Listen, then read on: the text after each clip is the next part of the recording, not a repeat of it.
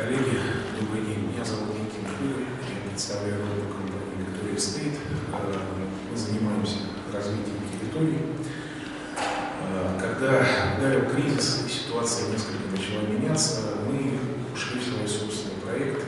Для того, чтобы развивать территорию, иногда бывает недостаточно просто сидеть и ждать. Если кто-то не идет, то уже приходится начинать Как вы вчера, наверное, слышали, Вахтанг представлял наш проект тепличного комплекса, который на сегодняшний момент уже в первую очередь запущен, первые 21 гектар уже работает, функционирует, и в ближайшее самое время мы уже ждем свой первый рабочий. А, Помимо этого, сейчас мы начали строительство грибного комплекса по выращиванию шампиньонов в закрытом грунте общей емкостью 5000 тонн в год. А, Мы сегодня в усеченном формате, тут, я так понимаю, должны были быть строители, должны быть какие-то были специалисты по логистике. В общем, я предлагаю в какой-то степени подискутировать. Я немножко расскажу, что я могу вам рассказать, а вы можете выбрать, на какую тему мы с вами будем общаться. Значит, поскольку мы занимались развитием территории, и территория у нас достаточно большая, мы находимся на востоке Московской области, на пересечении Малого бетонного кольца 107 и федеральной трассы на Нижний Новгород-Площадь, так называемое Горьковское шоссе. А, Поскольку территория достаточно большая, в нашем земельном банке 1400 гектар земли, э, то мы практически со всеми федеральными сетями разговаривали э, на возможность э, размещения у нас распределителей центров этих сетей, э, получали технические задания, получали посадки. Мы понимаем, как осуществляется логистика в федеральных сетях, понимаем запрос на площадь, понимаем запрос на температурный режим. Для нас это все не секрет.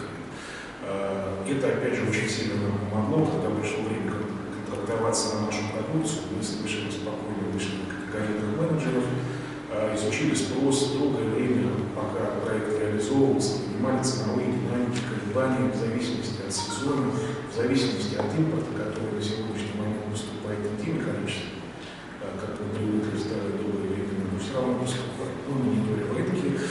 А У нас сейчас уже есть команда, в том числе мы для себя сейчас приняли решение о строительстве оптового распределительного центра, который уже спроектирован, для которого в данный момент получается как БЗУ.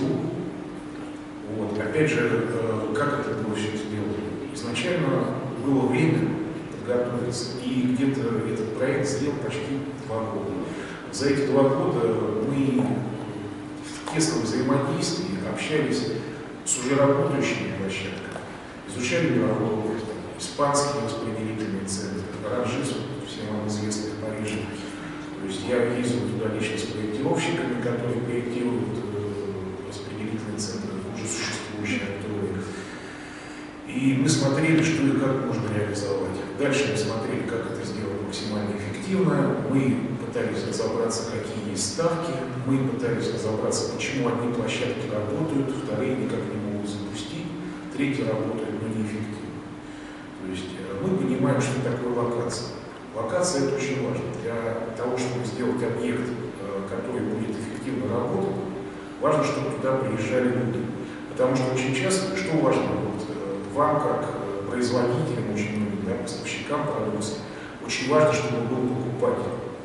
Но покупатель не придет до тех пор, пока не появится продукция, которую он может покупать. Соответственно, есть варианты какие. Ну, способ привлечь покупателей – это всегда опереться на какой-то попутный трафик, потому что если вы э, повесите вывеску, там, ну, пусть не оптовый распределительный центр, понятно, что это всего лишь статус, наверное, гораздо более выгоднее будет звучать, если будет написано, что это оптово-розничный фермерский рынок с красивым названием, с красивой картинкой, да? Если там рядом есть какие-то крупные трафикообразующие коря, такие как, допустим, торговые центры, крупные населенные пункты, почему Фудсити является призовой локацией? Во-первых, это по большому счету путь в Новую Москву. Во-вторых, буквально через дорогу там есть огромный комплекс э, разноплановых узлов. И трафик там всегда есть, плюс МКАД. МКАД это вообще очень трафиковое место. Есть распределительные центры, которые вообще как строились распределительные центры. Есть несколько моделей. Одна из моделей, которую, вот как я считаю, ее нельзя было не реализовать. Ну, предположим, у вас есть склад, который вы построили, там, температурный, сухой, это не важно.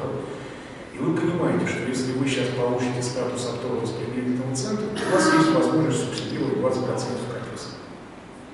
И, соответственно, вы там э, начинаете нарезку на температурные блоки, что-то еще.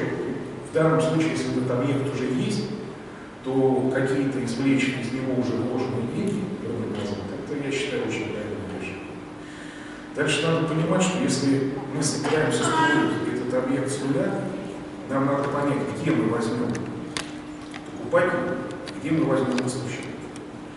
А, потому что на сегодняшний момент, например, понятно, что а, люди, когда приходят, говорят, просто очень часто мне приходится общаться, там, э, поскольку меня проектировщики знакомые по этим объектам, строители, очень часто просто люди спрашивают, не могут консультировать, ну, просто рассказывают. Мне бывает очень интересно, я встречаюсь с людьми, а, люди говорят, вот у нас есть задача, мы хотим построить э, оптово распределительный центр. Я говорю, давайте посмотрим на локацию. Потому что если там нет трафика, то специально вам за 20-30 километров люди не поедут. Если там постоянно пробки, люди к вам не поедут. Должна быть площадка такая, где уже есть возможность движения людей, где вы уже можете их чем-то заинтересовать и что-то дать им такое, что развернет их и даст возможность хотя бы приехать, познакомиться с вашей площадкой. Также очень важно понять, э, очень часто люди говорят, ну, мы сейчас откроем автовоспитательный центр, у нас будут закупаться федеральные сети. Это не так. Вы как производители знаете, что производители, как правило, контрактуются с федеральными сетями напрямую. Это, в общем, достаточно правильно и разумно. Но есть всякие, опять же, неприятные моменты. Если мы говорим о категории флеш, опять же, все здесь знаете, это 15% всех поставок федеральной сети э, по той или иной степени критериев разворачивается, проходится, и мы встаем перед проблемой. Флеш, что такое флеш? Это то, что быстро портится. Что мы можем с ним сделать? Ничего, отвести на какую-то площадку и выйти за те деньги, за которые можно выйти. Э, как вы знаете, представители диаспоры очень часто предлагают такие услуги, и есть там специальный ценник, там за треть цены, там за четверть цены, это все можно продать, они это у себя на складах саккумулируют, переберут и вернут ту же самую семью. Ну, там, на какой основе, что называется, у кого какие есть договоренности с капитализмом менеджером.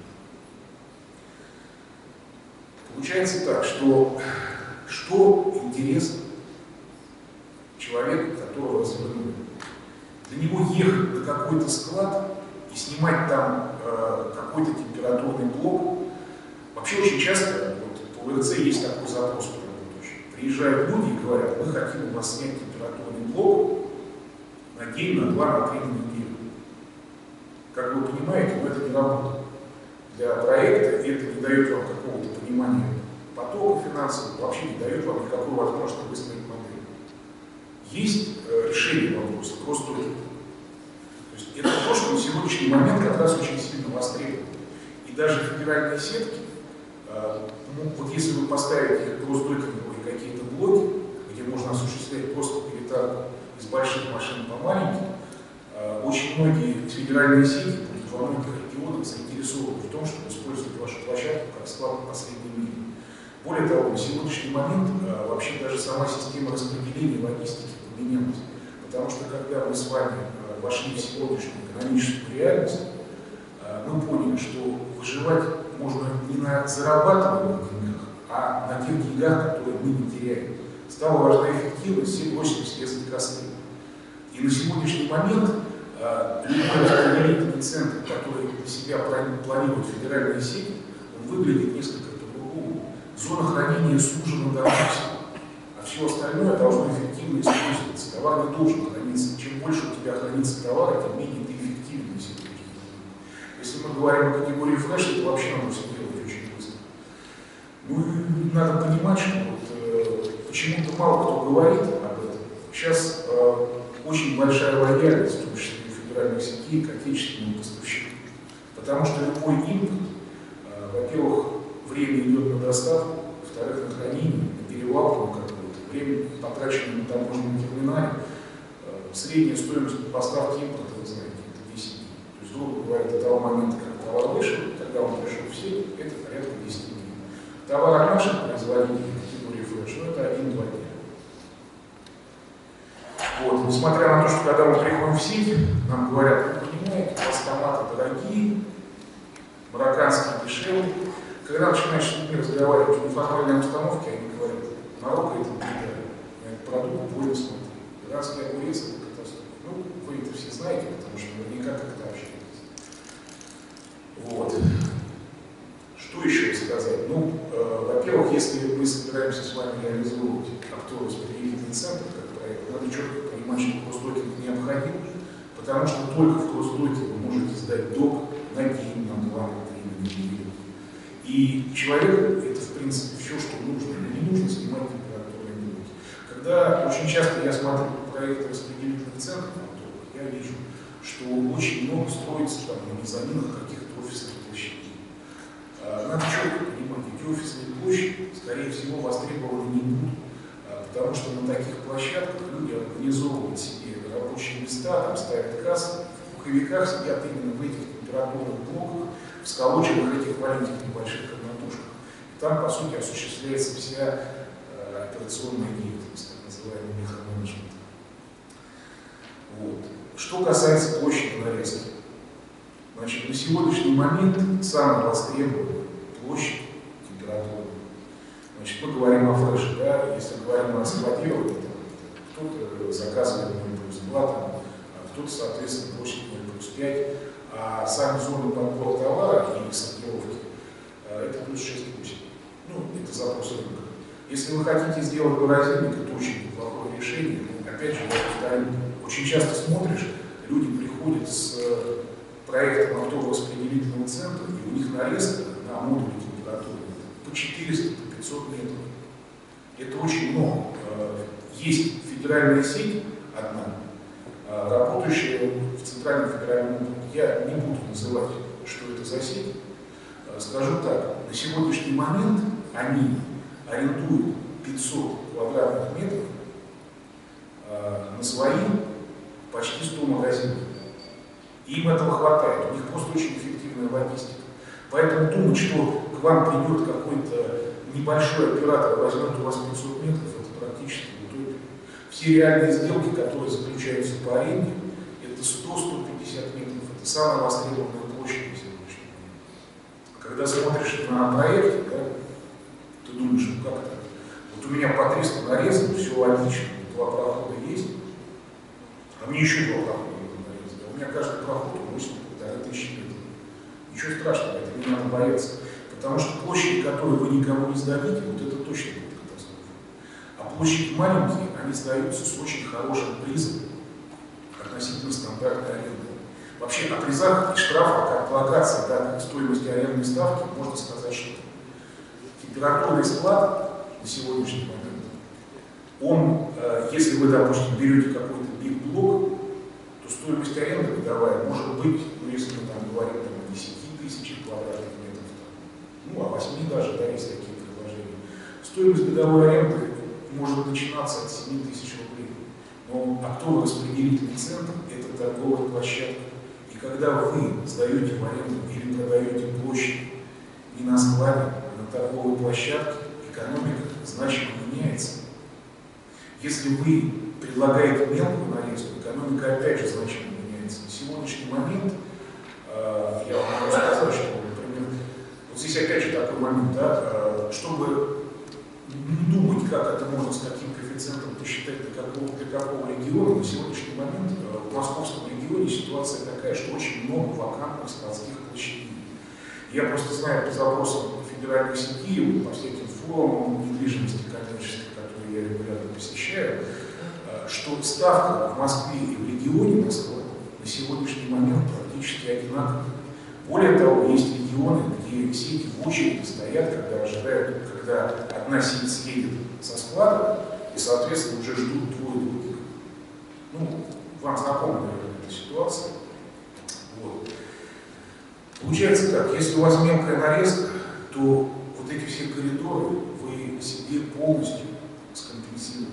Потому что э, если мы говорим о мелкой нарезке, как я уже говорил, блоки сдаются по стоимости там, от 7 тысяч есть предложений, ну где-то до 8 8 500. То, что касается мелкой нарезки, это уже 11 квадратных метров в год. Это уже совсем другая экономика, за которую стоит побороться. Ну и плюс возможность сдачи. То есть люди на маленькую нарезку стоят с удовольствием. Дальше, что касается фасовки. Когда мы начинали общение с федеральными сетями, там еще два года назад, э, одна была ситуация на рынке, как вот вы знаете, как производители, допустим, два года назад фасован, доля фасованной продукции в продаже не превышала 10%.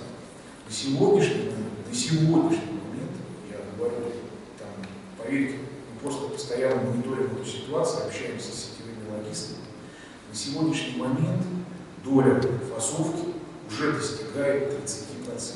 Ну, мы не берем такие города, как Петербург, это не аномальное, но особенное место, там всегда фасовка преобладает. Вот. И более того, сейчас есть прогнозы, что фасовка дойдет в ближайшее время до 50%. И поэтому э, надо понимать, что когда вы собираетесь у себя на торгово-распределительном центре поставить какие-то фасовочные мощности, а, ситуация кардинально изменилась. Если там 3-4 года назад мы ездили по подмосковным объектам, как занимающимся продукцией категории фреш, и фасовочные линии дорогие просто брошенные, валялись по углам, на сегодняшний момент это все загружено, и производитель сам покупает фасовочное оборудование. Поэтому ваши услуги по фасовке могут и не пригодиться. Более того, дистрибьюторы, перекупщики на сегодняшний момент тоже это оборудование ну, что рассказать, нужны ли газовые следы, допустим, если вы собираетесь автобус-распределительный центр реализовать. Тоже бывает, иногда люди приходят, говорят, здесь мы поставим там, газ для здесь мы там вот это сделаем, вот то, там камера дозаривания. На самом деле большой вопрос. Как правило, люди, которые занимаются таким специфическим бизнесом, они придут и сами поставят то, что им нужно. Во-первых, потому что они лучше это знают, им просто дадите какой-то приз по арендной ставке там, или по каким-то преференциям услуг. Вот. Что еще хотелось рассказать, чем поделиться? Ну, вот есть такой момент, когда э, мы все очень любим читать статистику. Да? То есть э, нам не хватает овощехранилищ, потому что по такому-то региону нужно хранилище на 30 там, тысяч тонн картошки в коем случае не надо думать, что к вам придут люди в современном здании, будут эту картошку хранить. Овощехранилище другое, как правило, ангар с вентиляцией, с температурным режимом. И такую стоимость аренды, которую предлагает э, владелец такого объекта, вы никогда в жизни не дойдете. Просто потому что капекс и опекс там несоизмеримы. Ну, это понятно, да? Далее, что касается статистики. Смотрите, я сейчас расскажу вам очень интересную вещь. А, для меня это было ну, очевидным открытием в жизни, что всегда есть два решения. Когда о чем-то думаешь, всегда есть два решения. Одно простое, второе правильное. Вот. Э, как-то мы в одной крупной сети, сразу скажу, она входит в пятерку крупнейших сетей России, э, разговаривали с категорийщиком по флешу. И шел разговор о томатах. Ну, нас интересовали объемы продаж, нас интересовала и цены, нас интересовал статовой состав, который ну, в данный момент востребован. И мы услышали, сейчас я буду говорить условно цены. То есть, допустим, нам сказали, мы продаем 5 помидоров в неделю, но когда мы делаем акцию минус 30, мы продаем 50 помидоров в неделю. Так вот, что интересно, я задал вопрос, а что перестает продаваться, когда вы продаете 50? Ничего. Ну, как я говорю, простой вариант. Просто эти 45 перестали продаваться в соседних сетях. Я говорю, а вы аналитику делали? Я говорю, и мне отвечают, молодой мы 20 лет в этом бизнесе. Ну, головой кивнуть это и Проходит два дня, и звонит мальчик, заместитель этого категоричка, и говорит фразу, знаете, я посмотрел, что перестал продаваться. Я говорю, что? Угадайте. Бананы.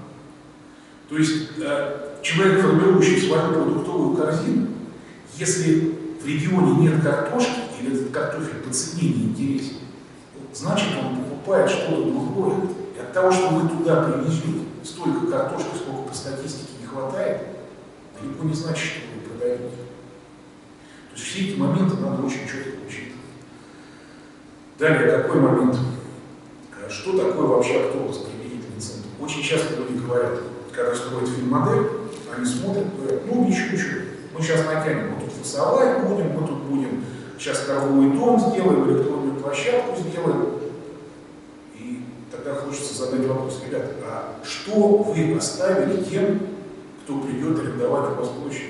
Если вы все за них собираете делать, делать. Это все равно, что вы откроете большой торговый центр, он у вас по экономике не потянет, вы скажете, что сейчас будем телефонами здесь торговать, продуктами здесь будем торговать, ботинки здесь будем чинить и все остальное. А что вы тогда предложите арендатору, если вы уже все забираете? Все, что надо предложить арендатору, это предложить комфортные условия. Надо предложить комфортное расположение склада. Надо грамотно продумать о ширине склада, о количестве погрузочных доков на каждый там тысячу квадратных метров.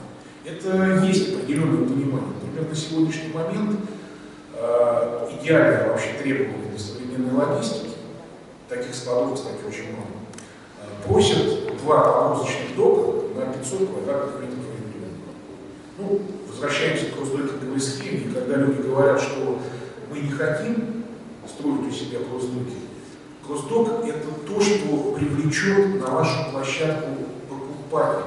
Почему? Потому что разворотная сети машина, она назад к производителю не поедет. Все, что им надо привезти, хоть какие-то деньги за эту продукцию. Верно?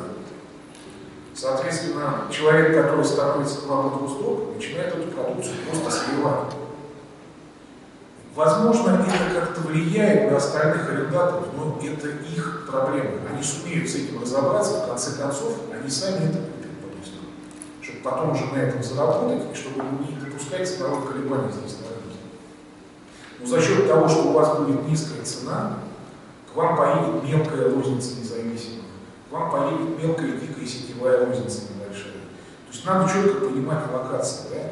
А, для кого мы работаем. Если вы собираетесь э, выбрать локацию для оптово-распределительного центра, надо вообще понять, как торговля, которая ведется на этой вашей локации, близлежащей происходит. Нет ничего сложного, чтобы заехать в 10-20 магазинов, потратить на. Вообще любые знания, любой опыт, он из диалога в себя выходит. Потому что все, что мы себе предполагаем, это мы себе предполагаем. В реальности, даже когда э, инвестиции, да, когда нам нужна инвестиция, мы приходим к человеку с проектом и говорим, вот столько денег получается. А потом уходим недовольны, вот его не устроило. Самое главное, это не то, что мы показали на бумаге. Самое главное, это для себя еще очень четко понять, а какая есть. Допустим, вот если вы уже привязаны к участку земли, уже привязаны, и вы решаете там построить оптово-распределительный центр, потому что ну, просто...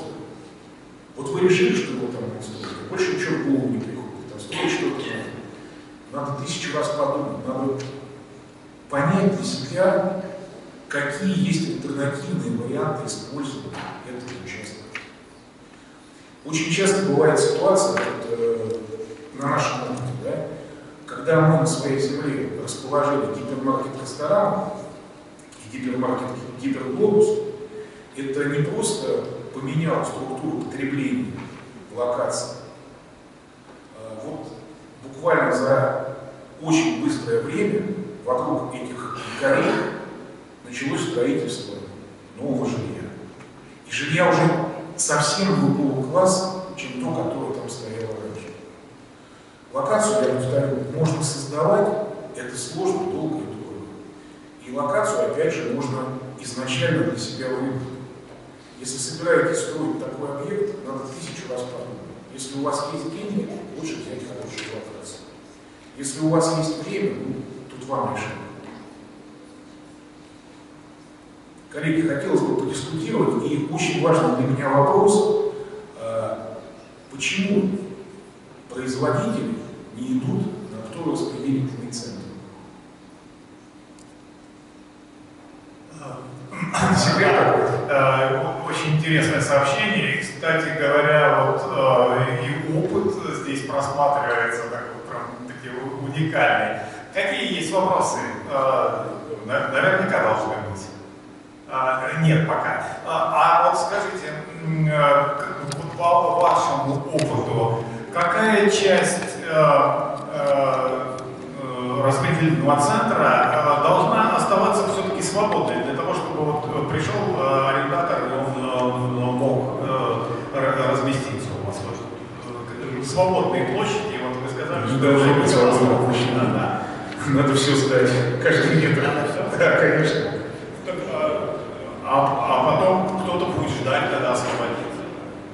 Нет, смотрите, есть люди, которые к вам пришли и долговременно заключили с вами договор. То есть, по большому счету, что дает распределительный центр? Ну, это то, что очень часто производители говорят, настраивать федеральные сети, то, что говорит э, там, независимая розница. Но здесь история какая. Вот есть, допустим, производитель? Э, он может продавать ягоды в федеральную сеть, но для того, чтобы извлечь более высокую добавленную стоимость, он должен вот этот путь потребителя, который платит живые деньги, сократить. И когда на вашей площадке консолидируются производители одной товарной группы, другой, третий, четвертый, двадцать пятый, ваша торговая площадка становится торговой площадкой, на которой сформирован э, такой значимый глобальный портфельное предложение, как это называется. И тогда люди идут. И когда вот говорят нам там, мы должны понимать, мы строим распределительный центр, вот к нам будет ездить там мелкая розница, Орика, кто-то еще. Очень здорово, если к вам поедут обычные люди, обычные розничные покупатели, потому что, например, та же самая сеть, да, у вас никогда не возьмет спелый томат, допустим. Да? Они его берут в стадии гости. Если вы привезли спелый, вас развернут, не примут. То же самое время это прекрасный товар для того, чтобы его реализовать непосредственно конечному покупателю. А скажите, вот э, ваши подходы, они э, это все-таки больше применительно э, вот к такому мегаполису, как э, Москва, близость его, или, или это же схема, вот, она может работать э, и в отдаленном регионе, там, в той же Астрахани, э, по Волжье, там, Воронеже. Так. Прекрасный вопрос. А, тут надо четко понимать, что нет единой концепции. В тех регионах, где что-то произрастает и производится, надо делать упор на накопление складиров. В тех регионах, где есть э, высокий покупательный уровень, да, где очень много народу живет в локации, где там есть определенный там какой-то свой параметр среднему заработку, то там уже надо распределять. То есть, э, если вы хотите, допустим, поставиться ну, где-нибудь на юге России, да, где все растет, цветет и производится, то, конечно, надо убираться в хранение. А если вы уже, соответственно, вокруг таких крупных мегаполисов, как, допустим, Москва, Питер, Новосибирск, Ростов, то там уже надо делать эффективную логистику и делать возможность быстро, быстро, быстро, быстро избавляться от продукции, которая есть. Вот, кстати, почему я говорю про, про стойкинг, на сегодняшний момент очень многие эффективные сети, у кого действительно эффективная логистика. А, вот, допустим, если помните с этой времена, до 2014 года, а, мы приходили к логисту и говорили, сколько будут стоить твои логистические услуги по доставке нашего товара, допустим, непосредственно нашему и люди говорили 9%, 10%. На сегодняшний момент я вам могу сказать, есть логисты, которые достигают в своей логистике величины ниже трех. Я этих людей лично знаю. То есть вот площади уже для хранения не используются. Используется оборачиваемость.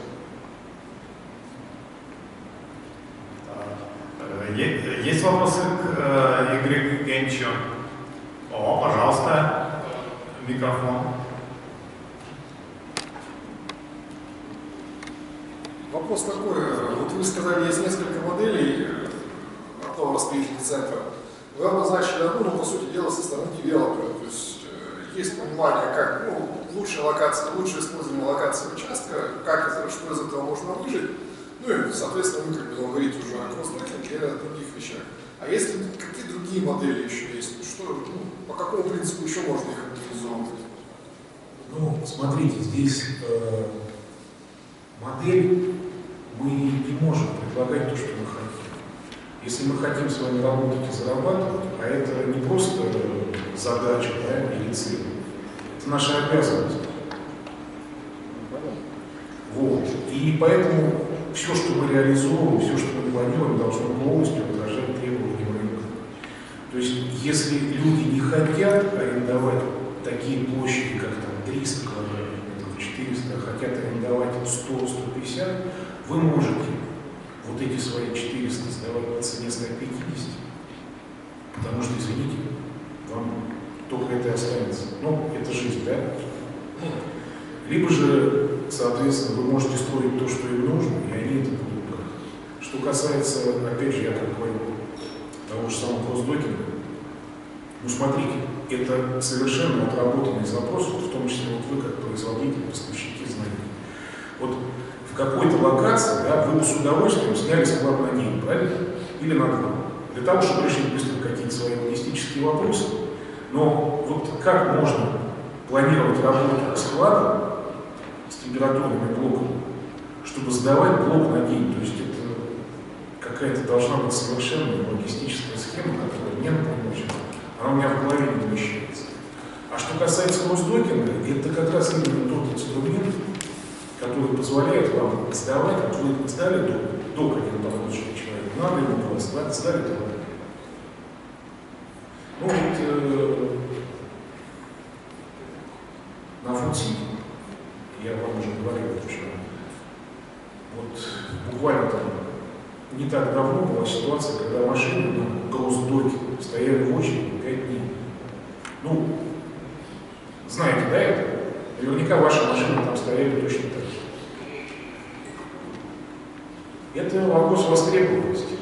А в то же самое время вот э, те же самые вакантные площади, я не говорю про мелкую нарезку. Мелкая нарезка, вот, если вы знаете, там в Фудсити, когда они построили, то есть я вот разговаривал с, ну, с ребятами, которые там занимаются арендой, они сказали, Игорь, ну, не поверишь, мы еще построить не успели, все это уже было реализовано.